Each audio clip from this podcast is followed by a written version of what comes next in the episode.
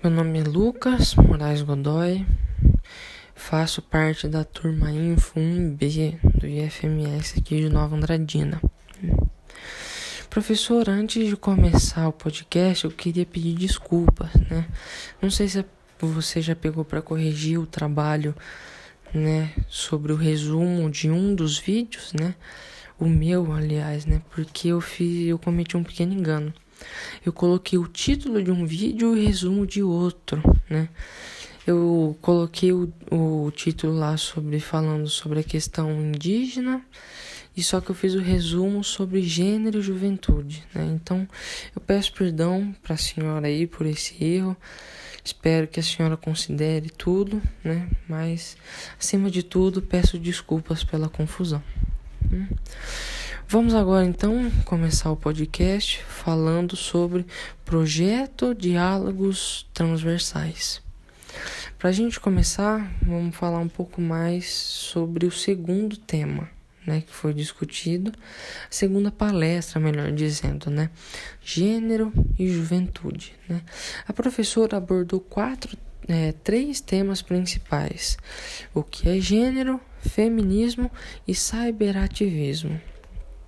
Então, o que é gênero? Gênero é uma construção social. É como você, como indivíduo, vai se comportar na sociedade a partir do seu gênero. Né? Então, essa é a definição que a professora traz de gênero. Também ela traz três né, escritores: Pierre Bourdieu, Jean Scott e Chaminanda, né, todos escritores. Né? Onde todos trazem uma definição de gênero muito parecida, né? Vem dizendo assim que o gênero é uma categoria social imposta sobre um corpo assexuado, né? E também a professora mostra que com essa definição pré-imposta traz também uma desigualdade social, né? Mas como assim, né? Vai trazer uma, desigual, uma desigualdade social como, né? Por porque é, é, vemos né, com isso essa desigualdade né, porque surge? Por através das diferenças entre homem e mulher você passa a ter certa expectativa de conduta e a partir desse momento você diz né, a sociedade diz o que o homem pode fazer e o que a mulher não pode fazer né, desse jeito tornando-se uma desigualdade social né? E essa questão, além de gerar um sofrimento do corpo, né? Onde disse ali a escritora nigeriana Chimamanda que um dos problemas é que essa escolha de gênero nessa questão prescreve como devemos ser em vez de reconhecer como somos de verdade, né? Então, através tanto da desigualdade social, traz também um sofrimento para certo corpo. Agora sobre o feminismo, né? O que é feminismo? É o formato por mulheres críticas e questionadoras que buscam repensar ou até mesmo recriar a identidade do sexo. Então, é um grupo, né, melhor dizendo, onde serve para debater essas questões. E o que é cyberativismo? Né? É o uso da internet, né, para se criar um grupo também onde, ele, onde elas e eles também, né, constituído por homens e mulheres, para debater ali sobre o assunto, né, troca de informações, ajuda, ideias sobre esse assunto, né, de gênero, né? Então é onde ali na internet onde eles fazem essa troca de informações e de ajudas, e o que a gente, o que a gente viu até agora falou sobre gênero, né? Mas agora o que, que a gente pode falar de como a juventude vem ajudado nesse sentido, né? A gente sabe que a internet não chega em todas as casas brasileiras, mas mesmo assim a gente vê claramente o alcance do público mais jovem.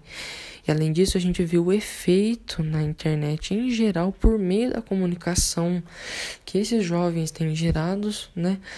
na distribuição de maior informações sobre esse assunto, né? Então a gente vê o efeito e o alcance que os jovens têm sobre esse assunto. Agora falando sobre a questão indígena, né? Então, reflexões sobre a temática indígena no contexto atual. A professora ali começa falando é, sobre uma frase dita pelo ex-ministro da Educação, dizendo: Eu odeio o termo povos indígenas. Né? No nosso país só existe um povo. Né? Ela começa falando mais sobre identidade, né? O que é identidade? Todos nós, né, fazemos parte de uma identidade, né? Nós temos nossa própria identidade, mas é mais de uma, né? Todos nós somos compostos por mais de uma identidade, né? E já que nós somos compostos por mais de uma identidade, o nosso país também, né? Uma identidade nossa é como, por exemplo, no meu caso, uma identidade minha que eu sou estudante, a outra que eu sou um filho, a outra que eu sou um irmão, né? Então, assim como, assim como nós, o Brasil também é composto por várias, por várias categorias, né? Então, tem certos tipos de povos, e um deles é o povo indígena, né? Então, a professora mostrou ali todo o que essa frase, né, tem efeito, né? Com com essa frase tão pequena mostra né, sobre o descaso com os povos indígenas, né? Então a professora ali comentou mais sobre, né, como eu posso dizer melhor, ela falou assim também de todos os direitos constitucionais. Ela mostrou ali da, da Constituição Federal Brasileira, mostrou então que eles fazem sim parte do povo né?